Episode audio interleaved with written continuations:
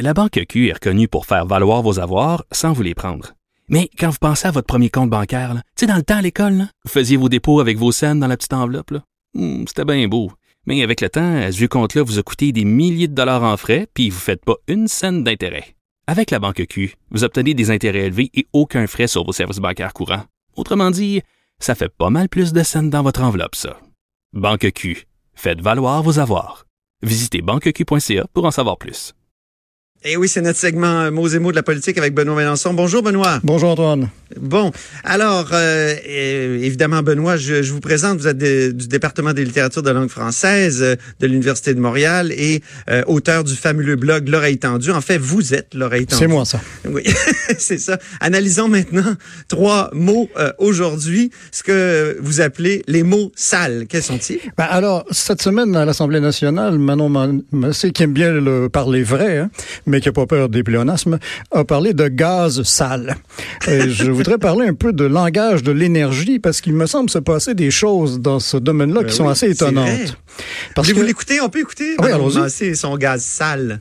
Mais plus on avance, plus on a l'impression que le seul pacte qui compte pour le premier ministre, c'est le pacte qu'il veut bien faire avec Jason Kenney et l'Alberta pour écouler leur gaz sale à l'étranger.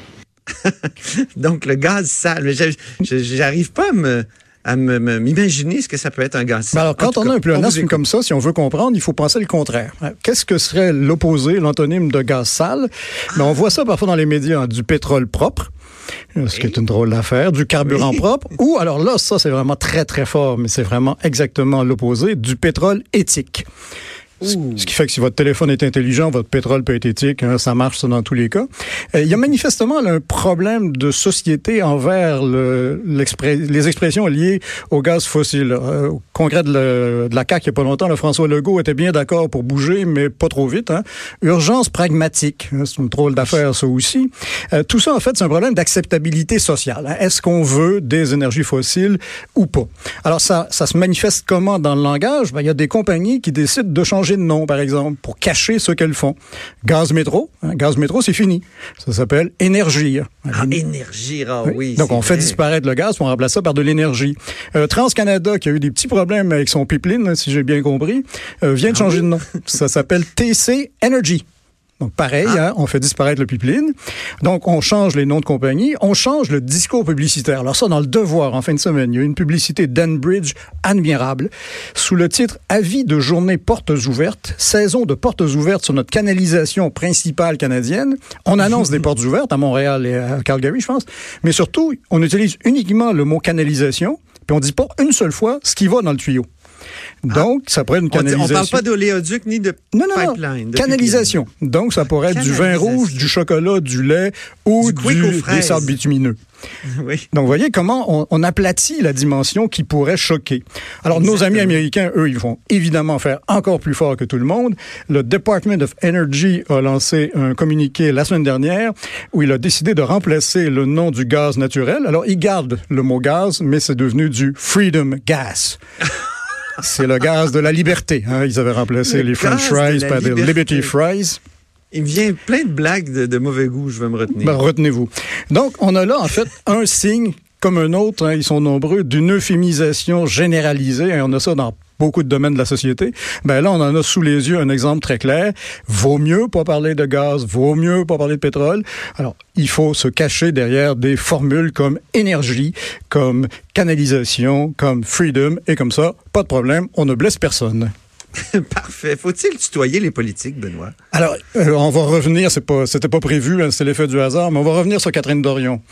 Ah oui? Oui, alors Catherine Dorion a mis en ligne le 14 mai sur une plateforme dont vous parliez tout à l'heure, internationale et commerciale, euh, une vidéo euh, dans laquelle elle tutoyait François Legault. Et il y a un lecteur de la Presse Plus, Frédéric Tremblay, qui se définit comme un étudiant en médecine, qui a décidé de faire un commentaire là-dessus dans la section des lettres ouvertes de la Presse Plus et qui arrive à une proposition très très précise en matière de tutoiement. Je souhaite donc que nous érigions en règle du débat démocratique le tutoiement sans égard à la hiérarchie et que nous considérions comme le plus haut degré de civisme l'adresse à cet homme, François Legault, par l'une ou l'autre de ces trois formules, tout dépendant auxquelles de ces rôles spécifiques on s'adresse au juste, toi, citoyen François Legault, toi, député de l'Assomption, toi, premier ministre du Québec. Oh. Alors moi, ça, Ah, ça me... me rappelle, ça me rappelle euh, euh, le 18e siècle. Ben, c'est exactement de Toi, ça citoyen parler. Ben, Capet. exactement. Ah oui, ben c'est ça. Oui, parce qu'en fait, Quand on a coupé la tête, hein, quand on a fait un procès à Louis XVI, hein, on, Hmm. on l'appelait citoyen Capet et on le tutoyait. Exactement. Et dans le dictionnaire de l'Académie française de 1798, hein, on lit En Russie, on tutoie le souverain par respect et par emphase, comme un être vraiment unique, comme les poètes tutoient Dieu envers. Alors, pourquoi je cite ça et pourquoi on peut parler du citoyen capet, c'est que le tutoiement, ça n'existe pas dans l'absolu, ça. Hein, c'est pas un truc qui flotterait en l'air, on pourrait dire comme ça, à partir de maintenant, on tutoie nos hommes politiques. Hein. Le tutoiement a la même valeur partout. C'est pas vrai du tout. Hein. C'était pas vrai au 18e siècle. C'est pas vrai en France aujourd'hui. Euh, Il y a un journaliste français qui s'appelle, un documentariste qui s'appelle David Dufresne, qui travaille sur les violences pendant les manifestations des Gilets jaunes contre les journalistes. Il fait la liste, il a fait ça dans un tweet, là, la liste de ce qui est fait aux journalistes qui ne devrait pas être fait. Mépris, intimidation, menaces, insultes, tentatives de destruction, coups de matraque, etc. Et tutoiement. Le tutoiement Ah oui. fait partie de sa liste de choses que les forces de l'ordre ne devraient pas faire avec des euh, journalistes. Ceci pour dire que le tutoiement, c'est donc une chose qui a une valeur tout à fait relative. Et évidemment, au Québec, c'est encore autre chose, puisque nous utilisons, nous, assez spontanément euh, le tutoiement, beaucoup plus que dans d'autres euh, lieux de la francophonie. Donc, le tutoiement n'a pas comme ça de, de valeur absolue. Euh, en plus, ce qui est assez frappant, c'est comment il y a eu une unanimité critique dans les réponses des lecteurs de la presse plus contre cette proposition. Alors, on aurait pu s'attendre à ce que les gens disent oui, c'est une bonne idée, c'est pourquoi on fait pas ça? Pas du tout. Alors, tous les, euh, toutes les lettres citées dans la presse plus étaient contre. Hein.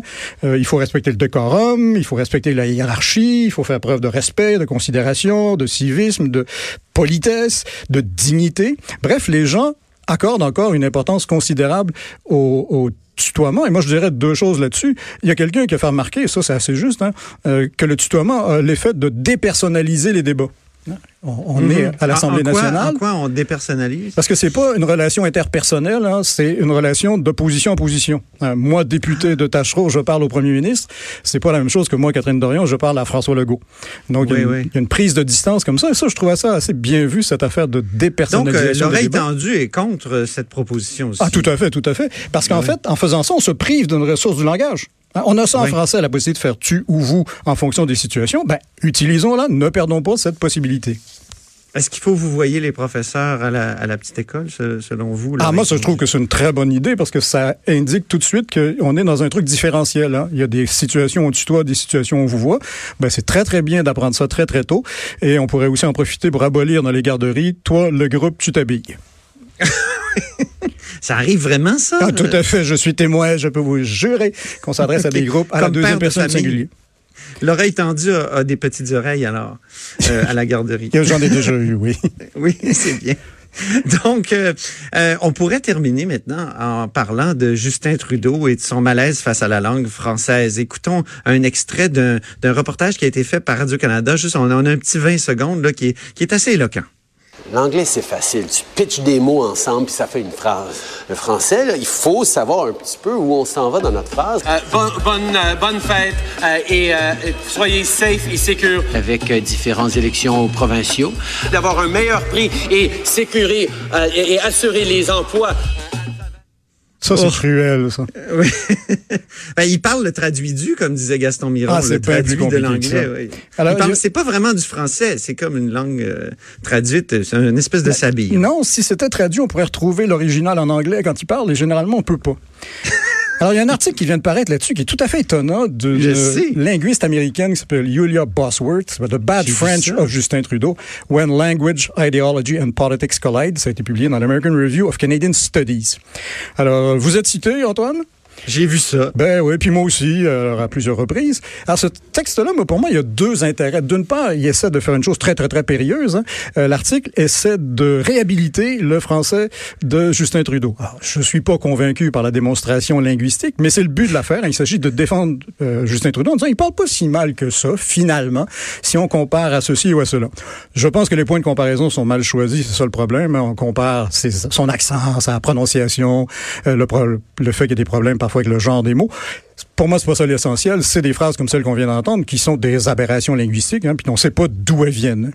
Donc, il y a ça dans l'article, tentative de réhabilitation. Mais il y a aussi une chose qui, elle, est très, très intéressante, c'est que elle montre bien, Julia Bosworth, que quand on parle du français de Justin Trudeau, on ne parle pas seulement du français de Justin Trudeau, on parle aussi de sa dimension francophone ou pas, de son bilinguisme ou pas, de son appartenance ou pas au Québec.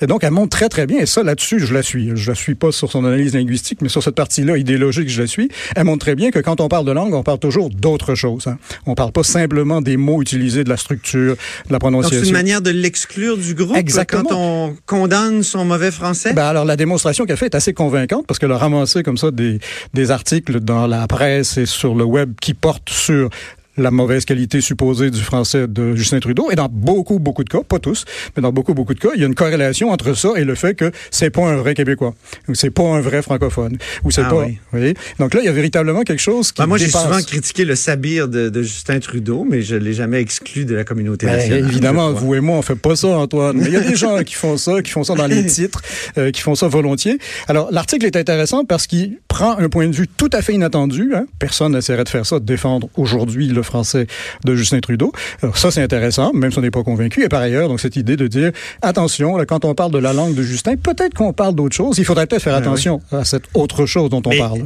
l'extrait du, du reportage qu'on a écouté euh, tout à l'heure, là, mm. ben ce reportage-là, il défendait la langue de Justin Trudeau, disait qu'il y avait une, conception très relativiste de la langue et on disait ben au fond euh, c'est une langue de, de, minoritaire, donc il faut s'habituer à ce qu'elle ne soit pas parlée euh, parfaitement. Alors vous connaissez mes obsessions, hein? mon obsession pour cette magnifique phrase d'André Bello.